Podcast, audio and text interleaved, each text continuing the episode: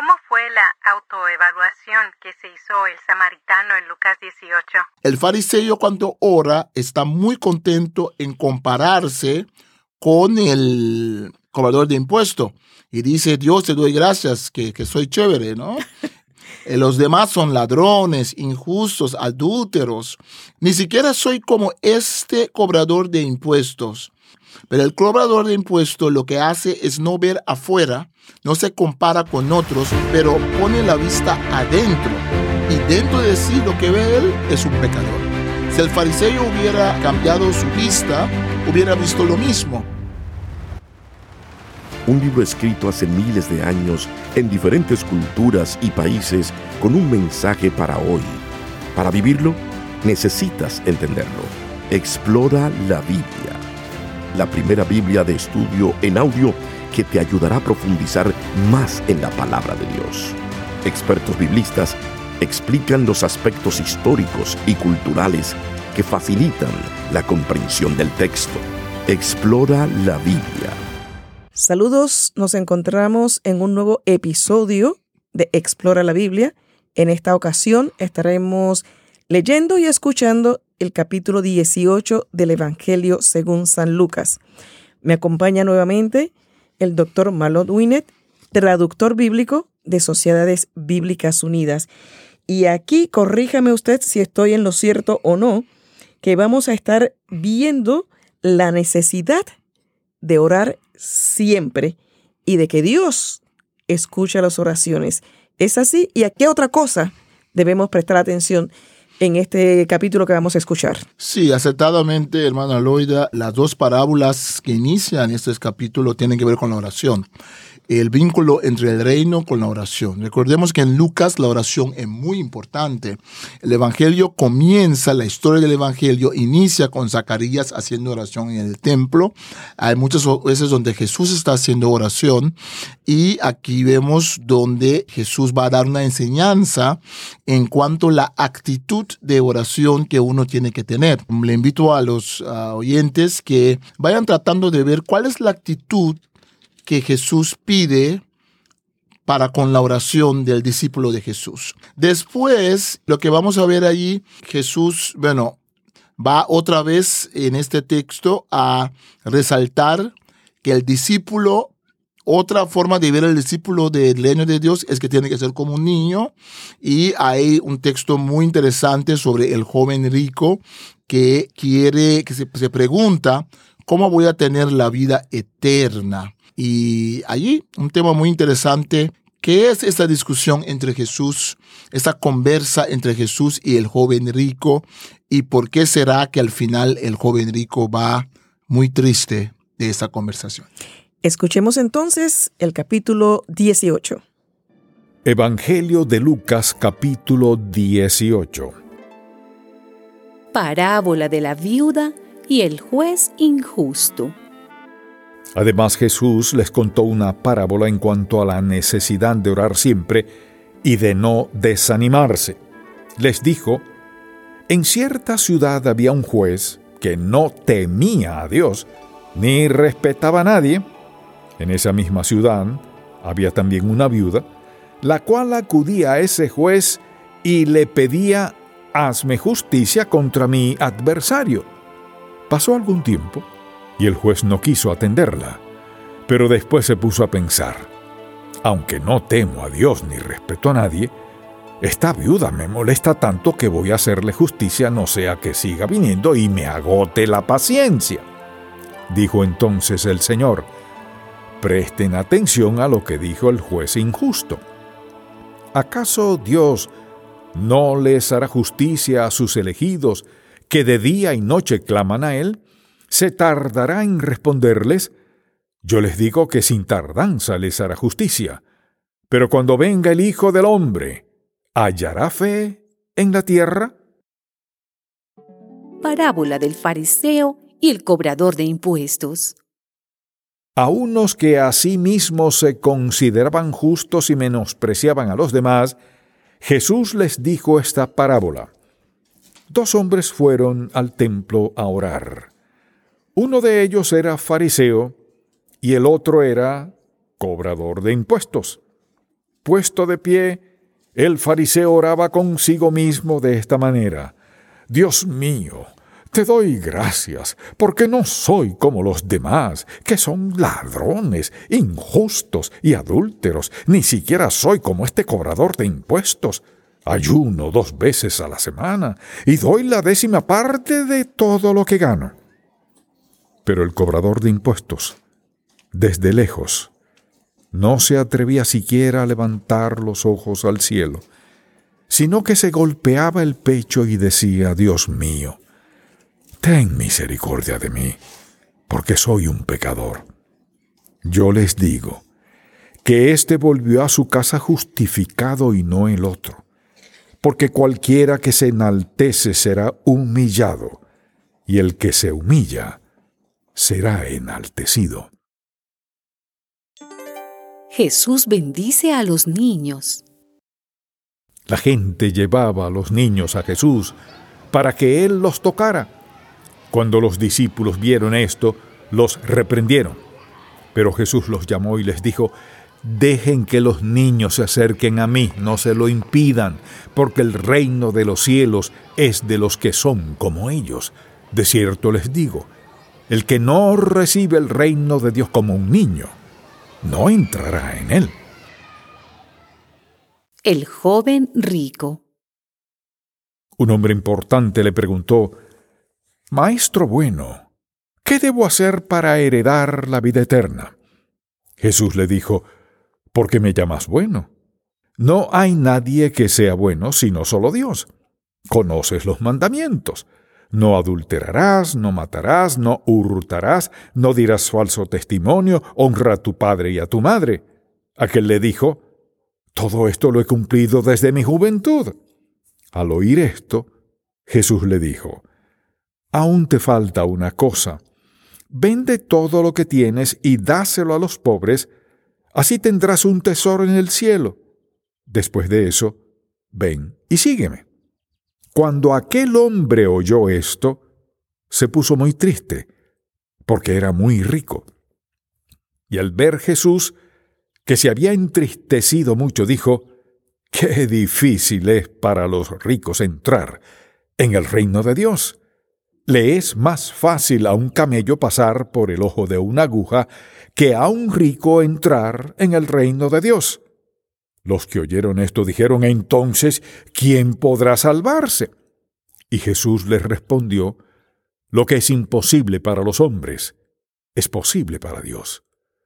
Pedro dijo entonces, nosotros hemos dejado nuestras posesiones y te hemos seguido.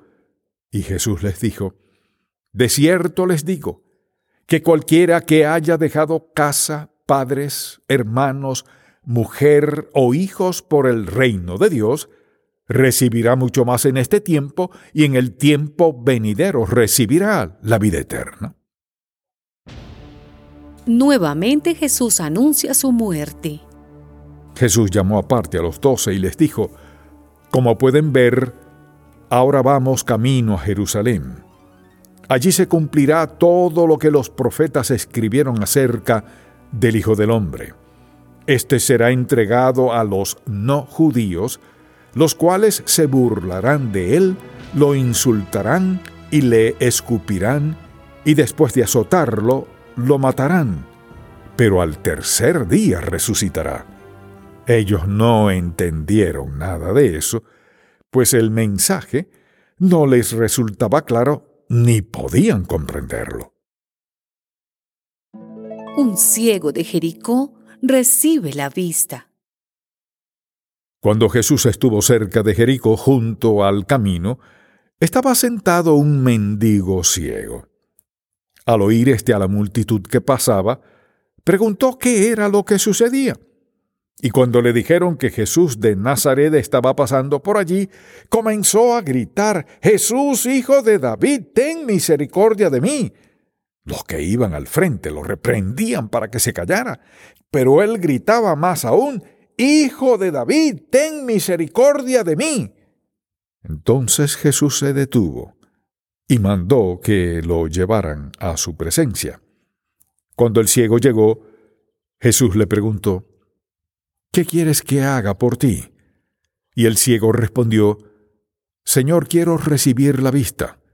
Jesús le dijo, Ya la has recibido, tu fe te ha sanado. Al instante, el ciego pudo ver y comenzó a seguir a Jesús mientras glorificaba a Dios, y al ver todo el pueblo lo sucedido, también alababa a Dios. Acabamos de escuchar el capítulo 18 del Evangelio según San Lucas, Reina Valera Contemporánea. Hablábamos de la importancia de la oración, que lo destaca Lucas a lo largo de todo este libro. Y como había mencionado usted anteriormente, también está presente la parte de que Jesús bendice a los niños y vuelve a hacer este paralelismo con el reino de Dios. ¿Qué nos puede añadir? Sí, entonces recordemos que siempre estamos tratando de aprender de Jesús los elementos que trae el gobierno de Dios, el reino de Dios. En el capítulo anterior terminamos con eh, el versículo 21, cuando le preguntan a Jesús cuándo va a venir el reino, en el sentido cuándo va a ser el fin del mundo. Jesús allí cambia la conversa un poco y dice, bueno, el reino no está aquí o allá, el reino está entre ustedes, en el sentido de que cuando nosotros aceptemos a Cristo, cuando nosotros somos discípulos de Cristo, el gobierno de Dios está con nosotros, está presente. Ahora, en este capítulo sigue las enseñanzas en cuanto al reino. Una de las enseñanzas es de que el reino tiene que ver con oración. La viuda y el juez injusto, la viuda persiste, insiste, no deja caer la guardia y Jesús dice al final de esta parábola, ¿acaso Dios, versículo 7, Lucas 18, ¿acaso Dios no les hará justicia a sus elegidos que día y noche claman a Él? ¿Se tardará en responderles? Yo les digo que sin tardanza les hará justicia, pero cuando venga el Hijo del Hombre hallará fe en la tierra. Entonces esa fe es necesaria. Tu fe te ha salvado, tu fe te ha sanado. No pudo hacer milagros en Nazaret porque no creían en él. Entonces esa fe, esa confianza en Jesús que trae el reino de Dios es necesario en la oración. Y la oración tiene que seguir, pero solo puede seguir si uno confía en Dios, aunque no ve a veces los resultados de la oración, aunque toma tiempo. En la parábola del fariseo y el cobrador del impuesto, Jesús demuestra otra vez que se trata de adentro para afuera. El fariseo cuando ora está muy contento en compararse con el cobrador de impuesto y dice, Dios te doy gracias que, que soy chévere, ¿no? Eh, los demás son ladrones, injustos, adúlteros. Ni siquiera soy como este cobrador de impuestos. Ayuno dos veces a la semana y doy la décima parte de todo lo que gano. Pero el cobrador de impuestos lo que hace es no ver afuera, no se compara con otros, pero pone la vista adentro. Y dentro de sí lo que ve él es un pecador. Si el fariseo hubiera cambiado su vista, hubiera visto lo mismo. Eh, cuando nosotros, eh, que somos discípulos del reino, nos hacemos una autocrítica, eso nos hace mejores discípulos de Jesús, porque se trata de un cambio de adentro para afuera. Sí, importante e interesante porque es lo que nosotros decimos en proverbio popular, se da golpes de pecho. Sí, exactamente esa frase de golpe de pecho muy interesante, porque en latín, cuando se traduce el texto, en latín dice que él dice mea culpa y yo tengo la culpa. Entonces, en muchos idiomas se usa eso. Hacer un mea culpa significa hacer una autocrítica, reconocer que uno es culpable. Y el discípulo de Jesús comienza de adentro. Entonces, comienza no comparándose con otro, porque comparándose con otro, uno siempre puede encontrar a uno que es más malo que uno. Pero si uno se compara a uno mismo con uno mismo y con Dios, siempre habrá algo que cambiar. Por eso es importante comenzar de adentro afuera. Hay otros dos puntos acá que está cuando Jesús bendice a los niños, ¿no? Vuelve a hacer este paralelismo y luego terminamos con lo del joven rico. Sí, entonces el definiendo el discípulo, la actitud del discípulo es la actitud de un niño. Y no solamente eso, en el tiempo de Jesús también los niños no tenían un lugar muy importante. Hoy en día nosotros cuando sucede una cosa de catástrofe, pensamos las mujeres primeros y los niños. Pero en ese tiempo no. En ese tiempo, cuando sucedía un catástrofe, los hombres primero, porque eran los que cuidaban la casa, los que tenían la, descendencia de la familia, y los niños muchas veces sufrían mucho. Muchos de los niños en el mundo, en el mundo greco-romano, la mortalidad, niños era muy alto. Entonces Jesús pone al niño como eje, como centro, porque también los niños son marginados en esta sociedad. Pero también compara entonces la actitud de un niño con la actitud de los que tienen el reino de los cielos. Es muy importante. Y claro, al escuchar eso, hay un tipo allí que está allí, que es un, uh, un joven rico. En el otro evangelio es un intérprete de la ley, aquí es un joven rico, que le dice Jesús, maestro bueno, ¿qué tengo que hacer para ganar la vida eterna? ¿No? Como dice que hay que ser como niño, ¿qué es lo que yo tengo que hacer? Es muy interesante que Jesús le dice, no me llamas bueno. Eso probablemente porque Jesús está viendo que le quiere poner una trampa, que no lo dice de corazón, que es una forma de despistar, que es una forma de no fijarse en lo que Dios quiere, pero de halagar a Jesús. Entonces Jesús le dice, tú conoces los mandamientos, cumpla con ellos. Él dice, yo desde mi juventud lo, lo, hago. Y allí viene ese texto famoso donde Jesús le dice, bueno, te falta una cosita solamente, una cosa pequeña. Ve y vende todo lo que tienes. Y el texto dice que se fue y se puso muy triste porque era muy rico. Y aquí aprovecha Jesús para mostrar de que el reino de Dios bueno, esto es muy chocante para nosotros en el mundo moderno, porque en el mundo moderno pensamos nosotros muchas veces que los ricos entran rápido al cielo, más uno da a Dios, más rápido va al cielo, ¿no? Pero Jesús dice, el rico es muy difícil para que un rico entre al cielo, porque Jesús está comparando el rico que se aferra a su riqueza, se aferra a su dinero, a lo que tiene, y eso le impide ser discípulo de Jesús. Es más fácil que un camello pase por el ojo de, de una aguja. Y aquí está el texto esperanzador. Entonces los discípulos piensan, bueno, si es tan difícil para un rico, que también era un rico piadoso, porque él cumplió con todos los mandamientos de Moisés. No era cualquier rico, es un rico que probablemente también era doctor de la ley o algo. Entonces, si para ese es difícil, ¿qué tal de nosotros? Entonces dice Jesús, lo que es imposible para los hombres es posible para Dios. En realidad, si ese joven rico hubiera dicho, Señor, no sé qué hacer, necesito que me ayudes eso hubiera sido la respuesta correcta. Pero su respuesta era de irse. su respuesta era de aferrarse a su dinero en vez de pedir ayuda a Dios. Y eso nos anima a que nosotros, para ser servidores del reino, discípulos del reino, eh, tenemos que darnos cuenta de que hay cosas que son imposibles para nosotros, pero sí son posibles para Dios. Es posible que todos pueden ser parte del reino si son proactivos y por medio de la fe aceptan el gobierno de Dios en su vida. Me sugiere aquí que no es tanto el tema de la riqueza como tal, sino el aferrarse, ¿no? A, esa riqueza, estar tan apegado a esa riqueza y creer que por todas las cosas buenas que ha hecho, ya no tendría que hacer más ningún otro sacrificio, estaba, estaba dado, ¿no? Eh, eh, ese privilegio, por decirlo. Sí, es exactamente esa actitud de querer eh, pretender de tener, de creer, pretender tener derecho y de tener un monopolio a la gracia de Dios.